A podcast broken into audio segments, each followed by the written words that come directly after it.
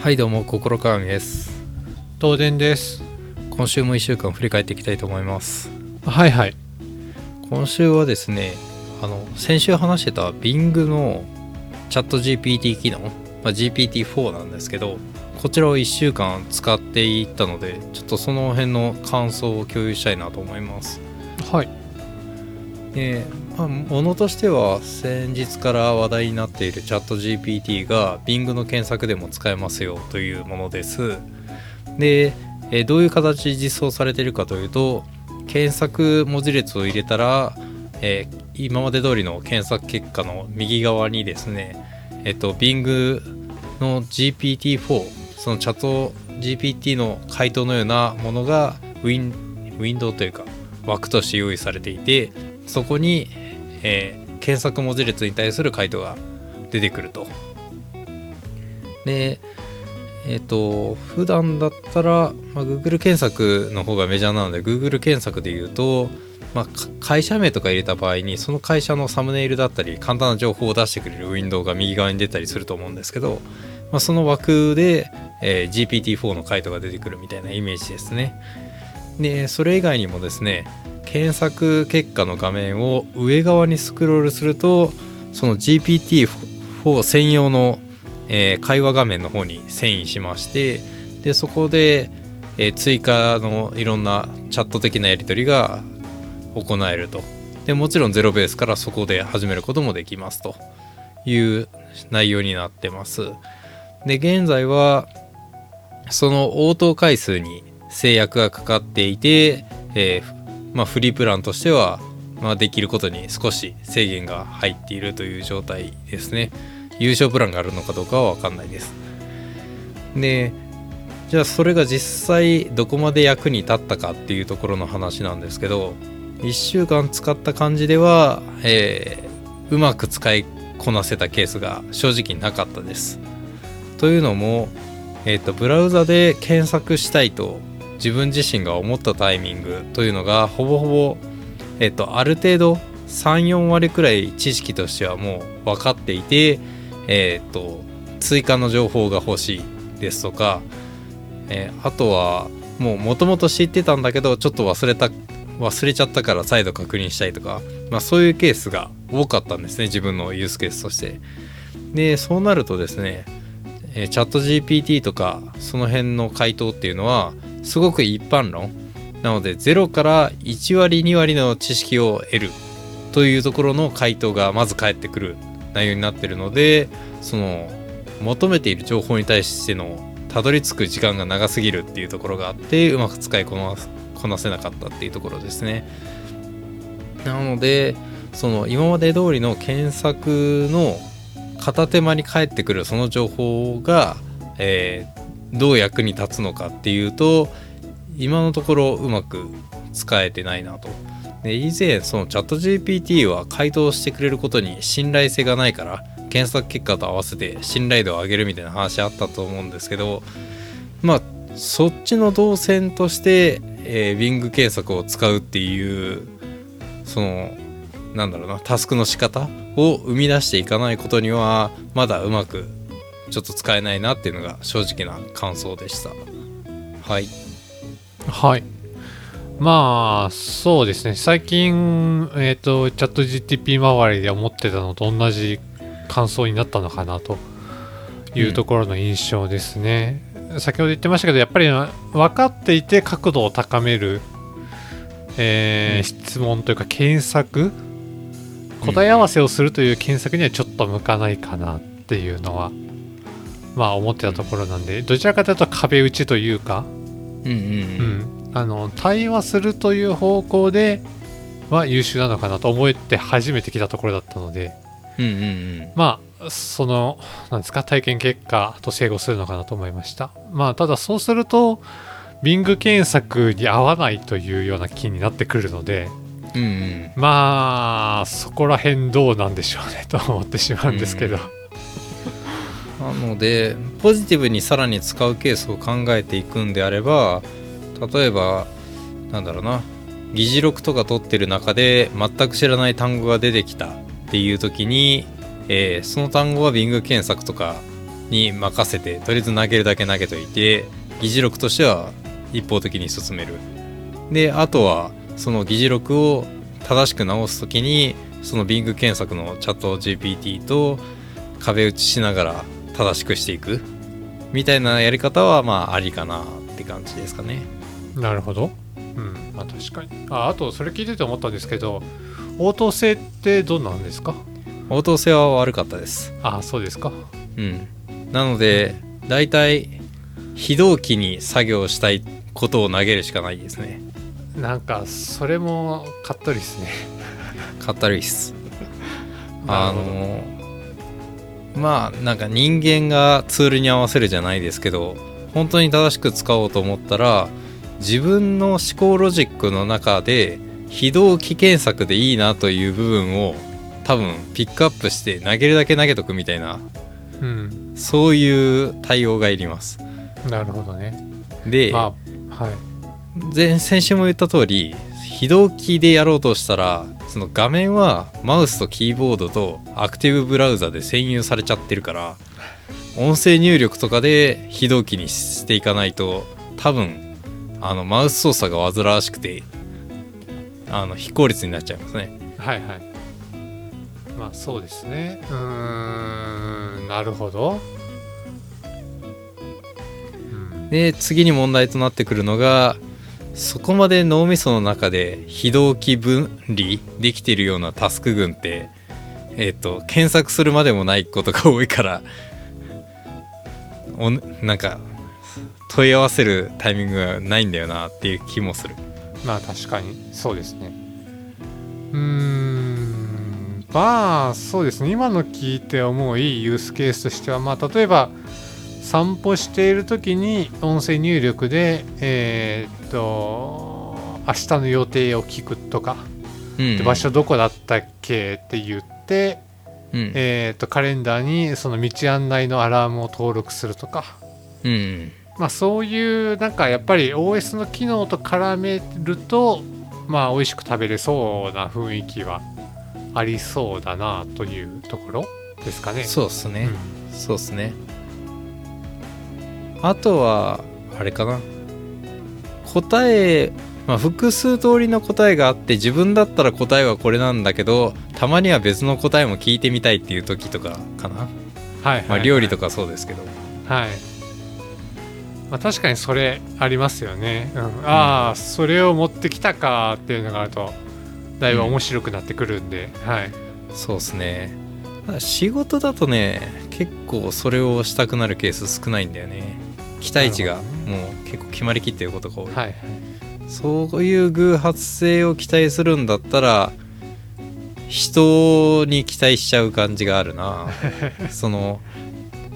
例えばチャット GPT で偶発的にこんなんどうですかって言われてそれいいじゃんと思ってもその自分の中になかった答えだからこそその答えをより良くするために動き続ける人が必要になるじゃん仕事上は。はいだから瞬間で終わられたら困ることがあるからビジネス上はなかなか、G、チャット GPT に偶発性を期待するのが難しい気がする。うん。まあでもそれは自分の中である程度方向性が何であれ分かってるっていう前提でやっぱ検索しているっていうのと、うん、うん、あと何ていうのかな。求人類だから検索というものはそういう角度を高める作業だというスタンスでいるからそうなのかもそうそうしれないですね。それはあると思う。だから検索っていうツールを使いたくなってるタイミングとチャット GPT が活躍できるタイミングがそもそも違うからそのプロセスの作り方とツールのつ掛け算が間違ってるよねっていう可能性は大いにあって、うんそうですね。あそこはどうしたらどうするとあの自分の中でいいじゃん。ちょっと次からこういう使い方しように気づけるのかはまだ見えてないって感じだな。まあどちらかっていうとそれはあの仕事で使うツール側でのスペックアップに期待するという感じかもしれないですね。うんうんうん。えっとそのコード書く時の自動保管じゃないですけど、はいはいはい。そういうのだいぶ最近は高機能になってきたと思うんでそうですね、まあ、チャット GPT の予測機能ってそういうところにも展開できると思うんでそうやって、まあ、自然言語処理的にまあ先を予測して、うんうん。まあ、マルコ・フレンサではできなかった文章生成をしてもらうとか、そうですね。うん、そこら辺ではまあうまいこと使えそうな気がしますね。うんうん。はい、はい。そんなところでしょうか。なんでもう少しあの使い方を模索していく必要はありますが一般的なエンジニアリングのプロセスの中ではうまくまだ使うタイミングがなさそうというのが現状です。はーい。はい。というところで枕はそれくらいにして本題の方に行きたいと思います。はい。1点目。Figma 上で UI デザインを考えてくるくれる AI デザインコンパニオン。ゲニウス？読み方がわからない。ラテン語かな。ジーニアス？ジーニアス。ジーニアスでいいんですかね。うん。はい。というツールが発表されましたので紹介です。技協 .jp さんの記事です。デザインツールなどを開発しているダイアグラムは2月10日 Figma 上で UI デザインをユーザーと共同で作成できる AI ベースのデザインコンパニオン Genius のプレビューを公開した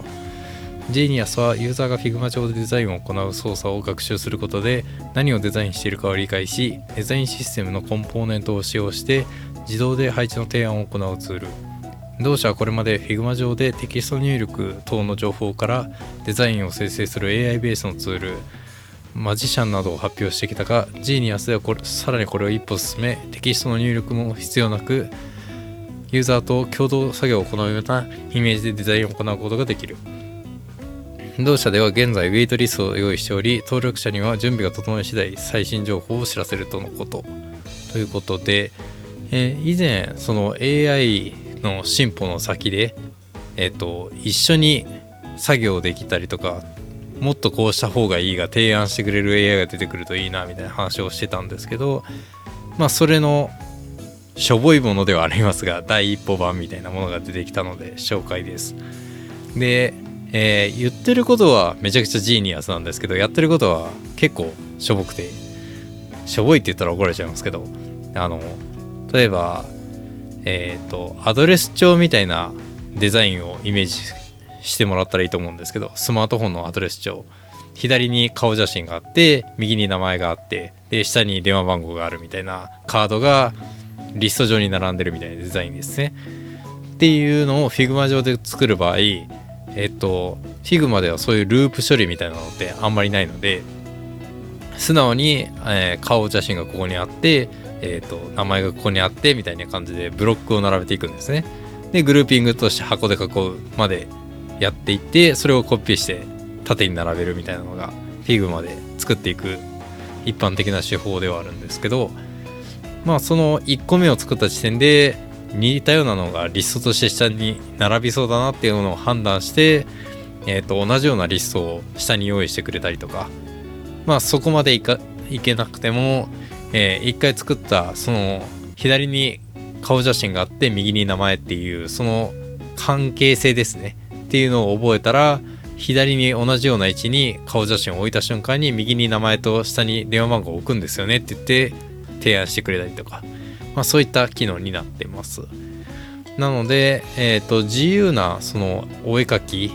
とは違ってある程度置けるコンポーネントの種類とかもあの数限りある有限的なものですしその提案できる幅もかなり限定的っていうところがあるので、えーまあ、そこまでジーニアスかと言われたら難しいところではありますが、えっとこういったデザイン関係を協業してくれる AI っていうのはなかなか出てこなかった中なので一つ面白いなと思って紹介です。はいはい、うーんまあなんていうんですかねあのコード書いてる人としてあんまり面白くないって思うかもしれないですけど、はいはい。UI デザインとしては私素晴らしいと思いますけどねという感想ですね はいはいはい。えーっとまあ要は反復性のあるような作業を、えー保管してくれるという話、そうですね。うんうんなのでまあまあそのテキストコードで言えば 4分じゃんっていうだけになってるかもしれないですけど はい。うんミソは多分その人間がコストを払う必要がないところを保管してくれているっていうところだと思いますね。そうですね。うん、っていうのは大体これじゃじゃんってなった後じゃあこれじゃんこれじゃんこれじゃんっていうのはもう分かってる話で、うん、うん。まあそこを打ち込んでピタッと合わせたりするのに、うんえーコストを支払ってその結果まあ疲れちゃってじゃあ今日の仕事おしまいかなってうんうんなってしまう。ところをこいつが保管してくれるところで、えーと人間が最も集中したいところだけに集中集中できるうんうん。であまり疲れなかったからじゃあもう一個よ進めちゃうかっていうことができるまあ結果生産性が上がるうん。まあというところに結構ダイレクトに効いてくるしうーんこういうシチュエーションだとやっぱりこういう解決法じゃないと何でしょう代替案が思いつかないかなという思いながらこのムービーを見てたので、うんうん。えー、ツイッターのムービーを見てたのでまあそういう意味ですごく意義はあるんじゃないかなと思いました。そうですね。意義は全然あると思います。どこまでこれに優勝を払いたいかと思う人が出てくるかはわかんないですけど、まあ、使って便利なのは間違いない。うんあの、サジェストって別に使わなくてもいいなって思うもんじゃないですか。はいはいそうだよね。俺もそう思ってたっていう安心感があったりとか。はいまあそういう体験も含めてサジェスションっていいものなのでそれが出るだけでも価値があると思いますしあとこれでどこまでサポートできるか正直分かってないんですが、えースマートフォンのアプリとかって一つの画面じゃなくて当然複数の画面が作られますと。でその中で類似の画面とかが出てきた時に、えー別の画面のお作法を取り込める。あっちの画面ではこんな風にレイアウトしてたよねっていうことでサジェスションしてもらえるとあの全体の統一感が図れたりとか、まあ、そういったところにも貢献できるはずなのでまあこれを拡張したりとか汎用性を上げるその適用範囲を広げるというだけでもまあかなり面白くはあるかなって感じですかね。ああいいですね。うん。なんか別ラインで作ってる自社アプリの UI を食わせて、うんうん、うちのやつに適用したらこういう配置ですってお出ししてくれる。ああそうか。それ、うん。それめちゃくちゃいいユースケースですね。っていうのができるとインプットアウトプットがあー完結で完結というか完成するとかなり作業コース短縮できると思うので、うん、うんうんそれはすごい良いユースケースだと思いますね。そうですねうん、それが残ったら誰が作っても似たようなデザインができるとかいう世界が来る来るかもしれないしそうですね。というかまああの本質的にはそれは誰が、えー誰が作ってもというかえーっとプロジェクトとしては、えープロジェクトというかブランドとしては同じデザインにすべきだし、うんうんえー、と社内でそういうなんなんていうのかわかんないですよデザインだと。使用書というかフォーマットというかあると思うんですよ。テンプレートというか。うん、そうですね、うん。テンプレートというか。ただそれってあくまでテンプレートだし、えーと作業者によってばらついちゃって結果として統一感がむずななかったりとか、まあ、うん。コアな部分をうまく再現できなかったりするみたいな、まあ、ところもあったりあとはまあなんかこう作業者の趣味と違くて結構作るのに苦労したりとかあると思うんですよね。まあ、なのでそういうところを AI で均質化するっていうのでデザインとしてもまあユーザーから側から見てうん。うん学習コストの低い UI にすることができればまあ十分支払う価値のあるツールになるんじゃないでしょうかと思います。そうっすね今の話聞いててめちゃくちゃわかるなと思ってて、まあ、よくある社内専用のパワポテンプレートあるけど カラーパレット含めてみんなガン無視しまくるみたいなのよくあるじゃないですかはい。なんならあのフッターの社名ロゴ隠れてるぞこのプレゼンシートみたいなのもよくある ありますね。はい。とかあるんでまあやっぱりデザインってそうなっていくもんだからそういう意味でもそこが是正できるのいいなと思ったのともう一つ簡単にできそうでまだないのでやってほしいなと思ったのがカラーパレット関係もぜひ提案してほしいなと思いました。今の話聞いて。ああそうですね。あの自社の、えーとイメージカラーとそれに従った、えー見やすいカラーテンプレートみたいなのをね、あのそうそうそうそう、加工した後のファイルに適用するとかね、うんうんやってくれるとかなりありがたいですよね。そう。OK っていう名前のボタンを置いたんだったらもうそれは緑でしょって言って勝手にあのサクセス色を適用してくれるみたいな、うん。結構そこら辺結局のところ人間がねあの前例を見つつじゃあこれこれこれみたいなところしたりするところはあるんでね。はい。頑張ってカラーコードをコピペしまくる作業があったりするんで。確かにそこら辺やってくれるとありがたいですねはい。こうはい。いう感じで紹介でした、はーい。では次私の方から、えーロボスタさんの記事です。ロボティーズカメラ付きアームでボタンを押せる配送ロボットケミ。を2023年夏から日本国内展開というタイトルの記事です。韓国のロボット企業ロボディス、えーの日本車支社株式会社ロボディスは同社が開発した自律走行搬送ロボットケミを日本国内でも2023年夏から本格展開すると発表した。東京ビッグサイトで2月7日から10日の日程で開催された国際ホテルレストランショー HCJ2023 でブースを出展した。主にホテルへの導入を想定する。ケミは移動台車にアームをつけたいわゆるモバイルマニピュレーターの一種。収納スペースは2段あり事前に作成したマップに基づいて一度のデリバリーで別々の2部屋までルームサービスを届けたりランドリーの回収返却などが可能なロボットだ。特徴は無線通信による設備連携をせずにフロア間移動ができるところ。ステレオカメラ付きのアームを使ってエレベーターや自動ドアのボタンを物理的に押せる。ロボットは深層学習を用いたえ学習画像認識技術のみでボタン位置を認識し先端の指でロボットを押す。事前にカメラで写真を撮影して学習させる必要はあるが環境側にもマーカー等の設置は不要。無線通信を使ったエレベーター連携のための追加工事もいらない。事前の学習は必要になるが基本的にどこのメーカーのエレベーターにも対応できるという。えー開発にはロボット用ミドルウェアのロスが活用されている。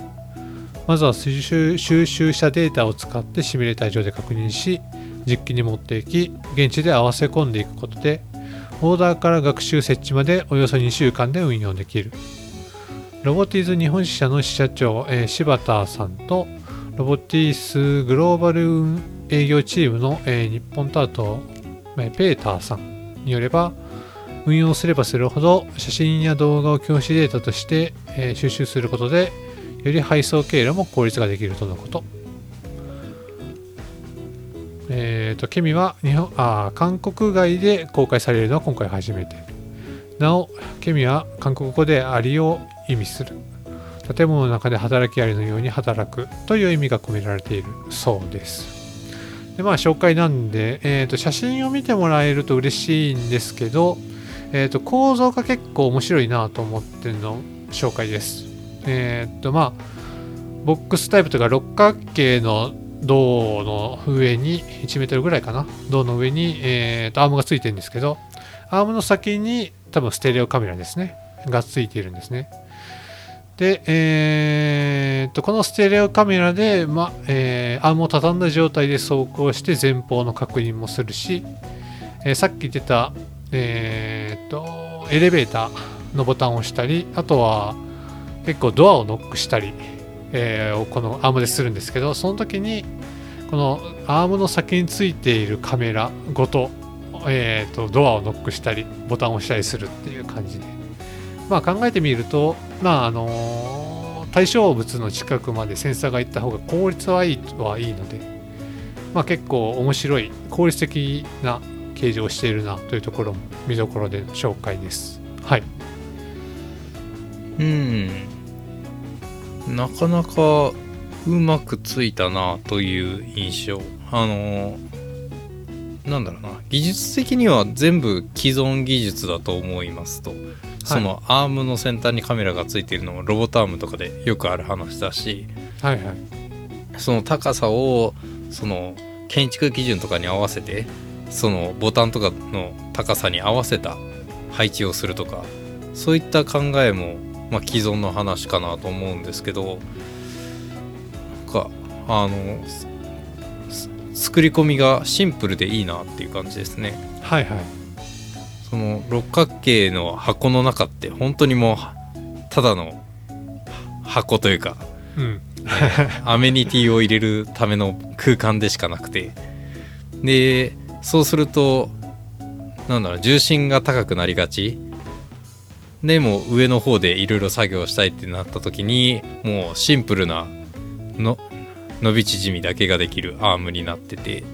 で伸ばした後で、えー大元の軸を旋回するという方針にしてるので多分そんなにななんでしょうね。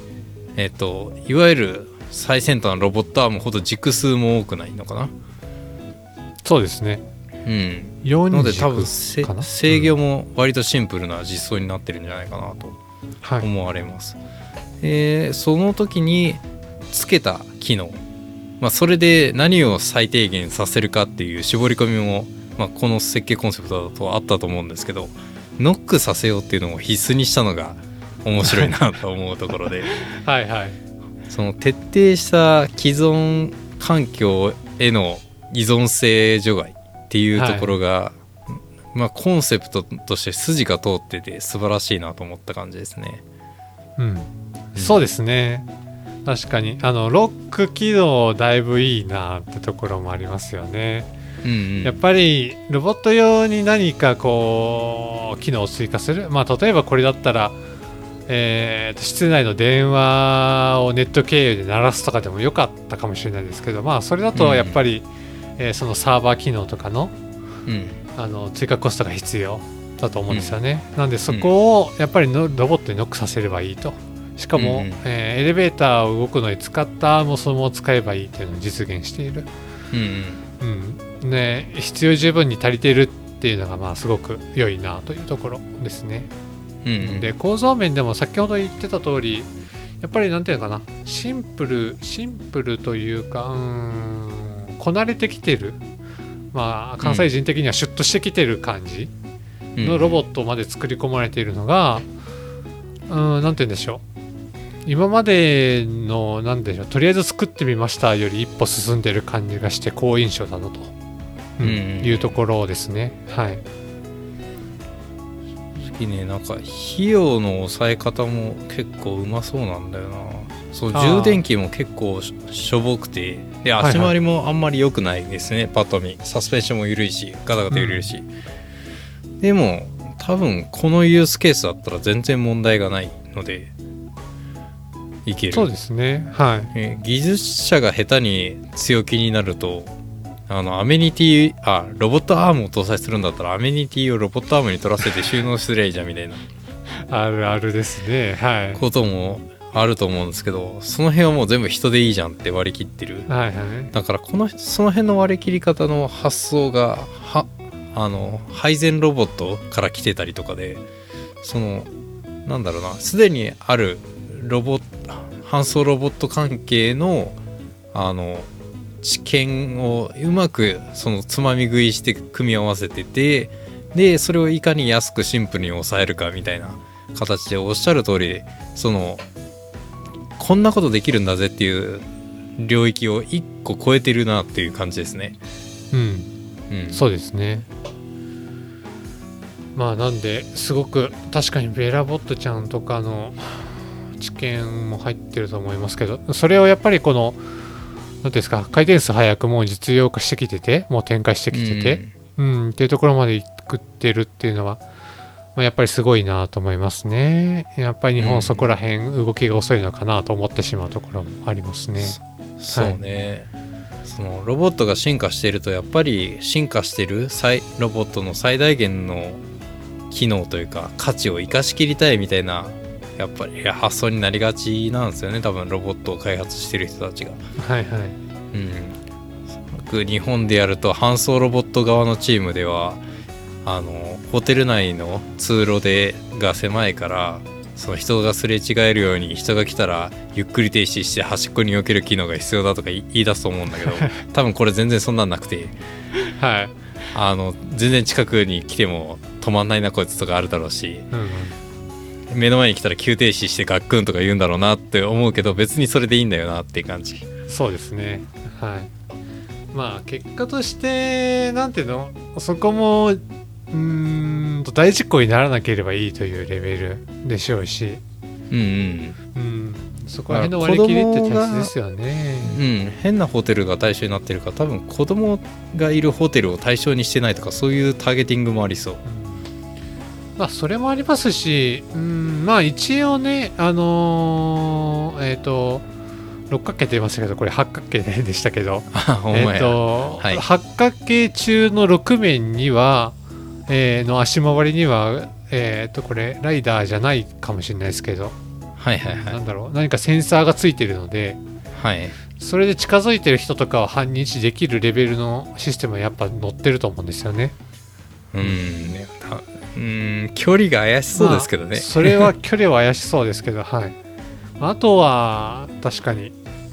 ガックンってなるレベルかもしれないですけどまあそのうん。何ですか、人を引いちゃうようなトルクもスピードも出ない設計あだあそうと思いますし。そうそうそうそうそう。だと思う、うん。そうだと思う。まあそれでいいよねっていう設計そうそうそうなんですよ。そうなんですよ、はい。なんで当たれば止まるぐらいかもしれないですけど、はい、最新の論れでいいじゃ文とかんっていう、あ、そうそうそうそう。最新の論文とか見るとねこんな風にアルゴリズム組めばこんなにあの小さな隙間ですれ違えてこんなに生産性を上げて高速に移動できるよみたいな。なそんな感じのね論文多いと思うんですけど。まあありますけど。いらないんですよって。いらないんだよっていう。上位3割ぐらいの環境で導入できて実績を作る方が大事みたいな感じですよねやっぱりこういうのはでそれで十分なんですよ。やっぱり、間違いないうん。でそれで利用できる費用レ感で提供できて、それがなんか最初だからといって無理のあるような費用設定じゃなくてちゃんと自分たちの利益出る安い費用みたいなのの設定ができてて素晴らしいなーって感じ。そうですね。月10万からで借りれるらしいんで一家日大ぜひいかがでしょうか、うんはい。ホテルだったら結構安いんじゃない？だって人の人い件や費だって余裕で安い。そう。このために結構待ち待ってる？結構時間かかるじゃないですか、配膳って。あの、うん。ルームサービスとかって。そのために一人雇うとかより全然安いので、はい、そうですね。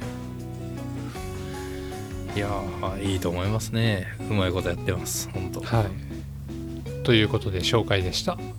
はい。では次、私の方から3点目です。サウンドローで楽しく作曲、初心者でも雰囲気や楽器を選ぶだけということで、日経 X テックの記事です。初めてでも簡単にオリジナル曲が作れる。YouTube や Instagram などの SNS に公開する動画に BGM をつける際、著作権フリーの音源が必要になる。インターネットを検索すると BGM 素材を無料で提供しているウェブサービスが見つかる。ただ、えーそこから自分のイメージに合った音楽を探すには意外と手間や時間がかかる。音楽ジェネレーターで作曲。BGM のイメージがある程度と決まっているのであれば探すより自作する方が手っ取り早い。サウンドローバは AI を使って曲を作成する音楽ジェネレーターのウェブサービス。曲の長さや雰囲気楽器などを選びクリエイトミュージックをクリックすると複数の候補曲が表示される。その候補曲を聴きイメージに合った曲を選べばよい。完成した曲の一部を変えたい時はそのブロックをクリックして別のアレンジを試してみよう。曲の作成までは無料で試せる。ダウンロードして使うには月額1990円からの有料アカウントが必要。作成した楽曲は著作権フリーのため動画の BGM に使っても問題がない。ということで、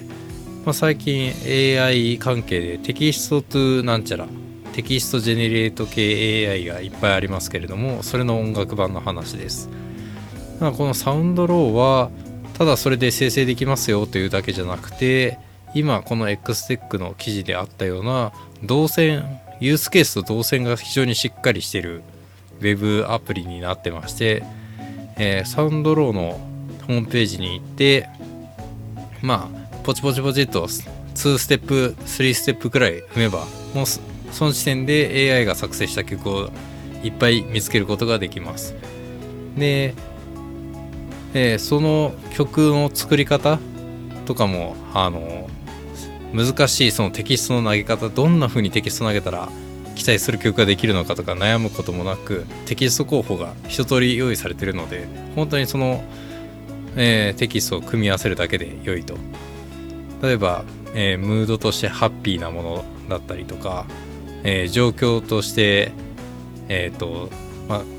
私たちのラジオで言えばテクノロジー系とか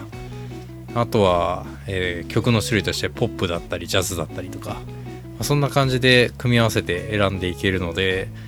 結構好きな曲が見つかります。で私もまあせっかくなんでってことでいろいろ試してみたんですがえーまあポチポチやっていく中であ俺ってこういう曲好きだよなっていうのを再度確認できたりそれってこういうカテゴライズなんだってことでその好きな曲をそのテキスト情報明文化された言葉として再認知できたりとかあとはあの自分の今の気分に合わせて単純に入れてみたらどんな曲流れるんだろうって言ってああ今の気分にな合ってる曲これだなっていうその自分の感情と曲をリンクさせるみたいな体験まあなかなかその辺って作曲家の人とかじゃないと難しいイメージはあったんですけど、まあ、そういう体験にもできたので非常に面白いいいツールかなと思って紹介ですはい。うん、あのー面白いツールですねという印象ですね。やっぱり先ほども言ってましたけど、あの UI が優秀だなと思っていて、うん、まあなんなら何かしらの曲が出るみたいなサイトはもうちょっと古くからあったりもしたんですけど、うんうーん、その自分の好きなムードとか、まあテンポとかを、まあ、ざっくり指定するといい感じに曲を作ってくれる。カスタマイズした曲を作ってくれる。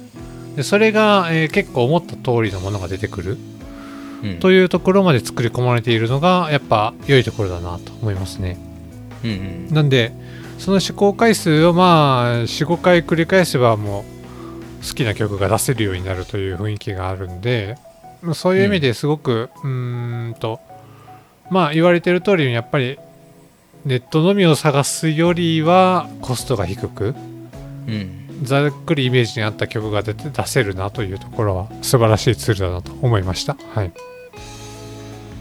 そうですね。まあ個人的に惜しいなと思うのはここまでできてるんだったら正直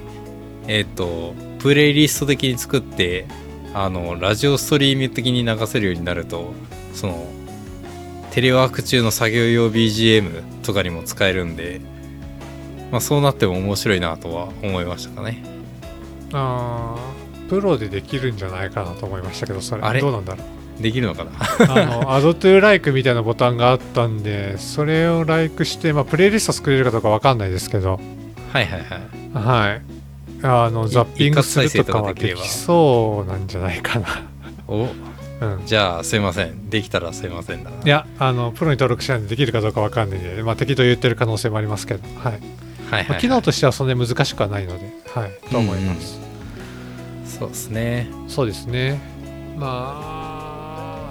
そうですね。まあ、で、えーと、あえて悪い面を言うとすると、うん。んなんていうのかな。そもそも普通の人はあんまりそういう好みに合わせてチューニングするという行為をしない。という人も多いと思うので、えーうん。そういう人にとってはあーそもそも面倒くさがられる可能性はあるかなと。うんいうところですね。うんそうですね。うん。はい、そうですね。まあ例えば YouTube とかで使われてる BGM って YouTube が提供してる著作権フリーな音楽素材だったりすると思うんですけど、ああいうのってもういろんな YouTuber の人がこすりにこすりまくってるからそのどういうコンテキストの時に使う曲かっていうのがもう聞く側にわか伝わってる状態じゃないですか。はいはい。なのでおそらく単純にその選ぶ時間をとのコスパで言ったら提供されている音楽素材を使う方があのマネタイズ的にも良かったりする気がする。まあそうですね。うん、あーまあそこを言い出すと結構難しいなと思うところはあってえーっと、YouTuber さんが使ってる有名な曲って実際結構聞くなっていうのもあるんでなんていうんですか、うん。そこの初めて聞い見た YouTuber さんのその曲を使ってた時のイメージ刷り込まれるみたいなはいはいはいはい。ところはあるなと思ってるのでうんで他の YouTuber さん見てる時でもああこの曲聴いたらあっちのチャンネルのことを思い出しちゃったみたいなこと。はまあありますね。結構あるなというのが体験としてあって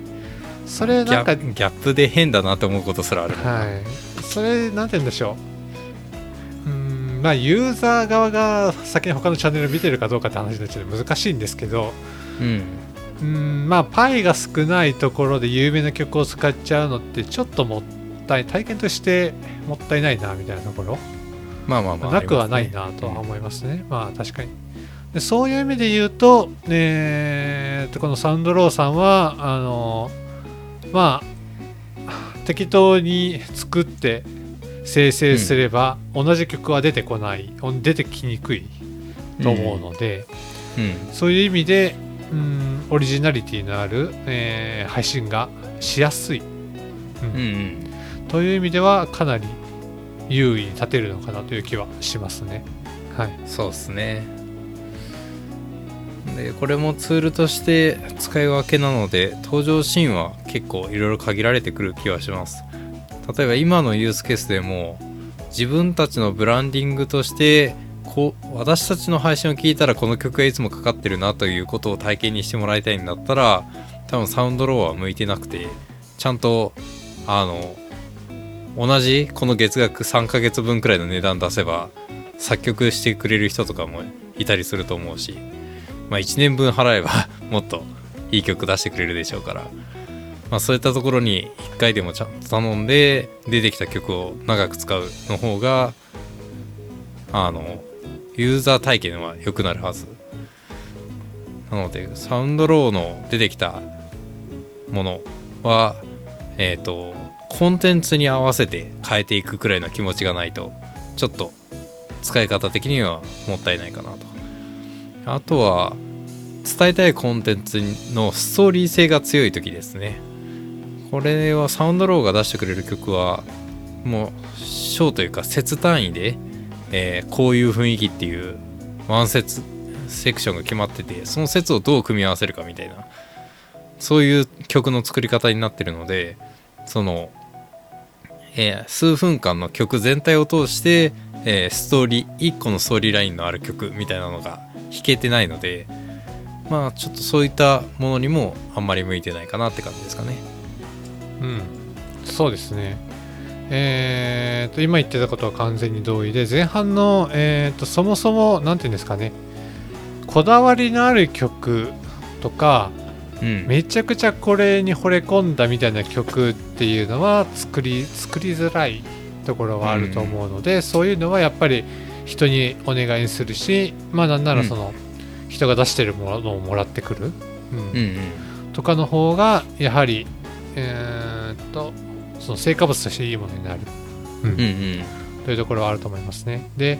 えー後半に言ってた、えーっとストーリー性が作りづらいっていうところ、うん。まうん。あこれも確かにそうで、まああーめちゃくちゃ頑張ればこの曲をカスタマイズして、えーで自分のストーリーに合った曲は作れなくはないんですけど、うん。ぶっちゃけそこまでするならもう普通に曲作ってもいいんじゃねみたいなところもあったりして、はいはいはい。まあここら辺は正直あのうーんとあテキストトゥホニャララに総じて言えることかもしれないですけど、うんうんうん。まあ、壁打ち系というかあーと何ていうんですか？ざっくりしたあー下書き的なところから完成度を高めるのはやっぱり人間の方が向いてる印象がありますね。うんうんまあ、逆に言うと,、えー、とそういう下書きを30枚バッと出してもらうみたいな状況うん。は、そのサウンドドローで方がやっぱり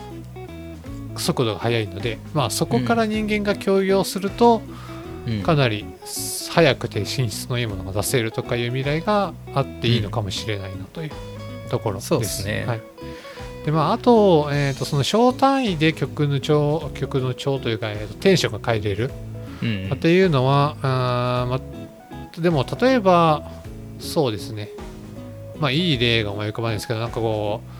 2分23分ぐらいの YouTube のなんか動画みたいなのって山ほど投稿してる人みたいなのが結構いると思うんですけど、あの文字付きみたいな感じの、うんまあ、そういうところで、えーっとここの後半30秒で盛り上げたいみたいなところをサクッと作れるのはだいぶアドだと思いますね。でそうっすね。いうところに合わせると結局曲を加工しないといけないとか言ってコストが高くなりますけどこれだとワンクリックでできるのでうんうん。そういううーんなんて言うんでしょうあのまあ結婚式で流すようなはいムはい。ービーみたいなのを作る職の人はかなりアドですね。はい、そうですね。そうですね。さっきの下書きっていう話でいいなと思ったのが発注者側のツールかもしれないですねこれ、ああまあ確かにそうですね。はい。こんな曲欲しいんだけどって言っていこういうことですかってたと結構質疑あったりすると思うんですけど、はいはい。そのそれを出す前に今書いてほしい作ってほしいと思ってる曲の雰囲気こんなんですって言ってサウンドローが出してくる曲5曲くらいを相手に伝えたらプロなら大体ああこの人こういう曲欲しいのねっていうのが分かりそうな気がする。はい確かに。そうですね。でここら辺もうちょっと盛り上げたいなとかもさささっとできるんでね。そういうところで角度の高いえーっとまあ青写真青写真というか下書きですねやっぱり、うん。うんうんを書いた上で、えー本格制作に移る。ということができると、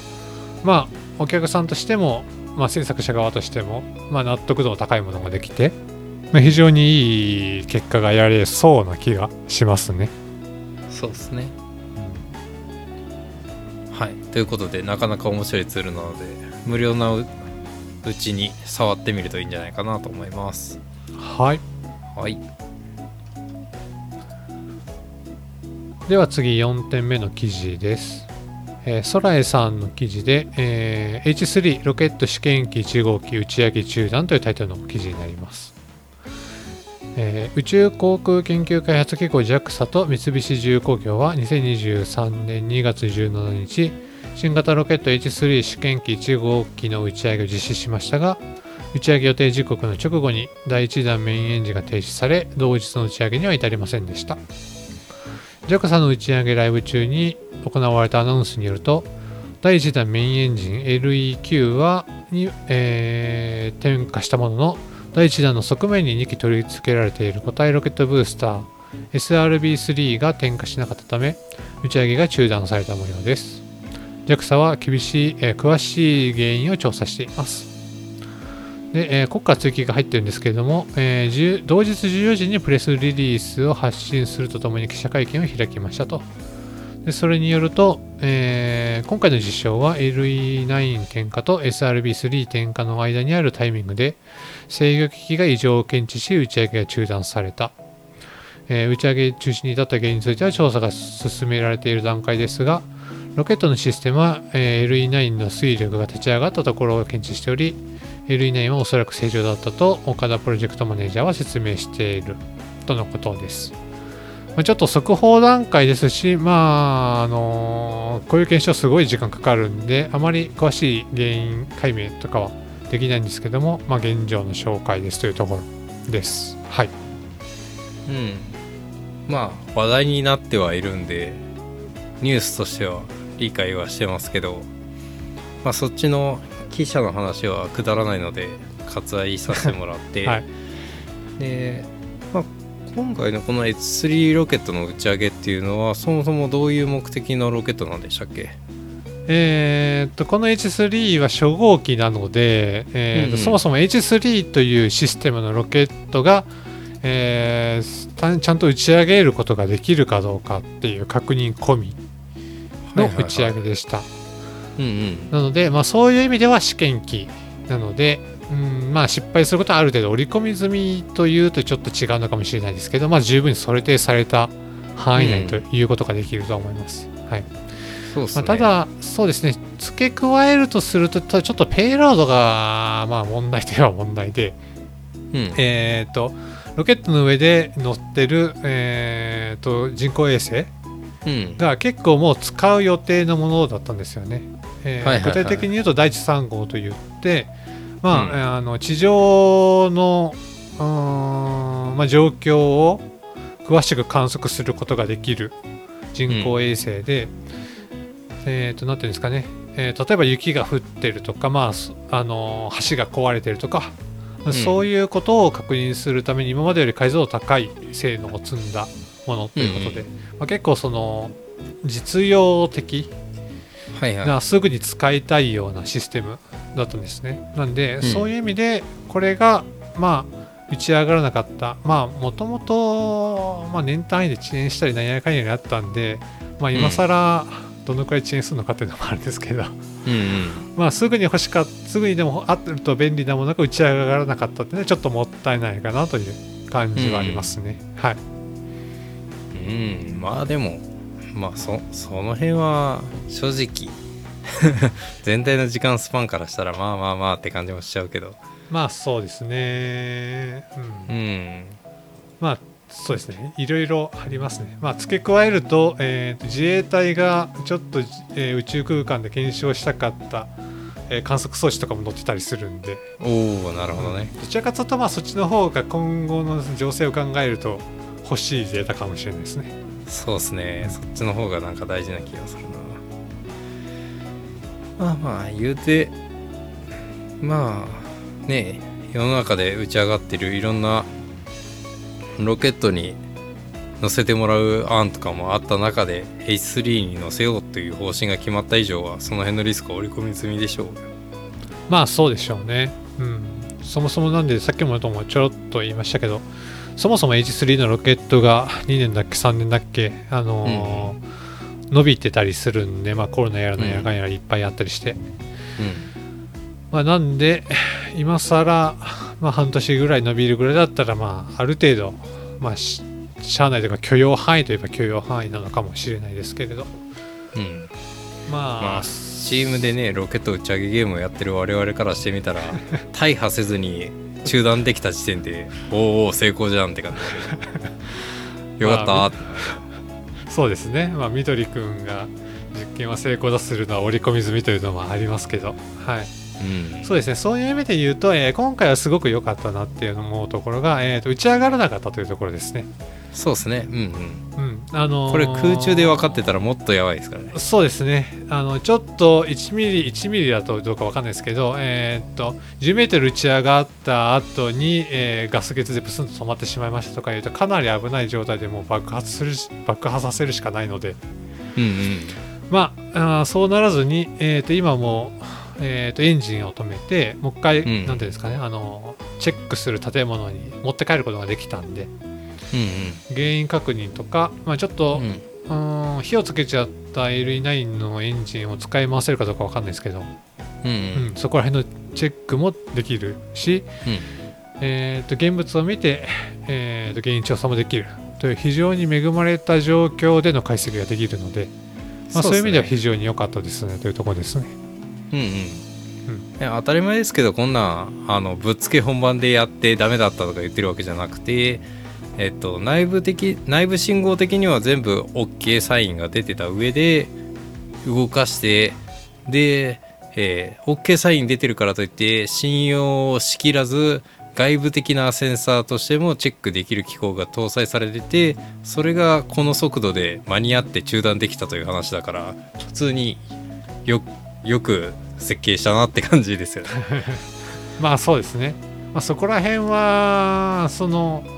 まあ、ロケットの、まあ、設計指針の中核には入るでしょうから、うん、うん。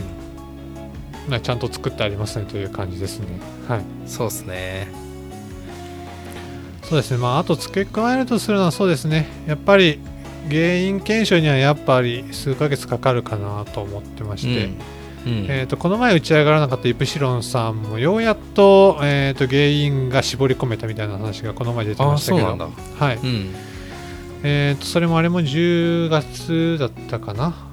うん。だったので、まあ、4ヶ月ぐらいかかってるわけですよね。はいはいはい。でこれもまあそのくらいのオーダーで、えー原因が確認されました。じゃあ次どうしますか？っていうところになっていくと思うので、ううん。んまあ長い目で見ていただければという感じです。はい。うん。いいですよ。マスコミが勝手に盛り上がってるだけなんでほっときましょうよ。まあマスコミとそれを受けたツイッター民みたいな感じになってますからあまあそれは置いときましょう。はい。はい。じゃあ私の方最後ですね。はい。えーわずか 127g の超小型 VR デバイスビッグスクリーンビヨンド登場有機 EL ディスプレイ搭載 3D スキャンで形状最適化可能ということでギガ人の記事です。VR 開発企業のビッグスクリーンがわずか 127g の軽量 VR デバイスビッグスクリーンビヨンドを発表しました。ビッグスクリーンビヨンドは解像度 5120×2560 ピクセルの有機 EL ディスプレイ。3D スキャンでユーザーに最適化する顔パッドなどを備えており2023年第3四半期に出荷開始される予定です。ビッグスクリーンビヨンドはヘッドバンドを除くゴーグルの部分の奥行きが 52.4mm 幅が 143.1mm という超小型サイズが特徴で重さはわずか 127g です。実際に装着している画像を見るとビッグスクリーンビヨンドの小ささがよくわかります。えー見た目的にはあの水泳用のゴーグルと同じくらいかちょっとまあ水泳用のゴーグルのちょっと奥行きがあるくらい。ですかね。の見た目になってます。でビッグスクリーンビヨンドでは Steam で配信されている VR ゲームをプレイ可能。ディスプレイに有機 EL が採用されており解像度は先ほどの通り 5120×2560 ピクセル。最大リフレッシュレートが 90Hz となってます。で一番の特徴は、えっと VR セットのフィット感をいかに出すかということでユーザーの顔形状を 3D スキャンして、えー専用の顔パッドを個別に提供すると言ってます。でこれのお値段が16万4800円となってます。でえっ、とこれを紹介した一つの大きな理由としては以前メガネ X を紹介した時にえっ、と超高解像度で、えー没入感のある体験をするんだったらまあこれかなみたいな話を言ってたんですけどそれ以上の解像度のものでそれ以上の軽量性それ以上の装着性なものが出てきたので、えー結構びっくりなニュースかなと思ってます。ただ一方で、えーこのニュースは非常に疑心暗鬼させるような 内容になってましてえっ、とまあメガネ X も当初はもっと安くもっと洗練されたデザインでいけますっていうリリースだったんですが開発が遅れに遅れて今の姿になったというところがあるのでこれもまあ発売直前になって延期見直しみたいな話がいろいろ出るんじゃなかろうかなという感じがひしひしとするのとあの個別のその顔パッドの提供っていうのがどう考えてもあの生産能力的にボトルネックになる話なのでどこまで現実的に売り物になるのかっていうのが読めないなと思う次第です。はい、はい。うーん。そうですね。あの最後の一言に尽きるかなという感じで。ハードウェアスペックお出しされてるスペックはすごく良いです。まあただ、うんなんていうのかな、あのーどこまで実現性があるかっていう感じでもうかなり小さくなってるんですけどうーん解像度もリフレッシュレートも高いので発熱量がやばいと思うんですけどそこら辺使い物になるのかなとか、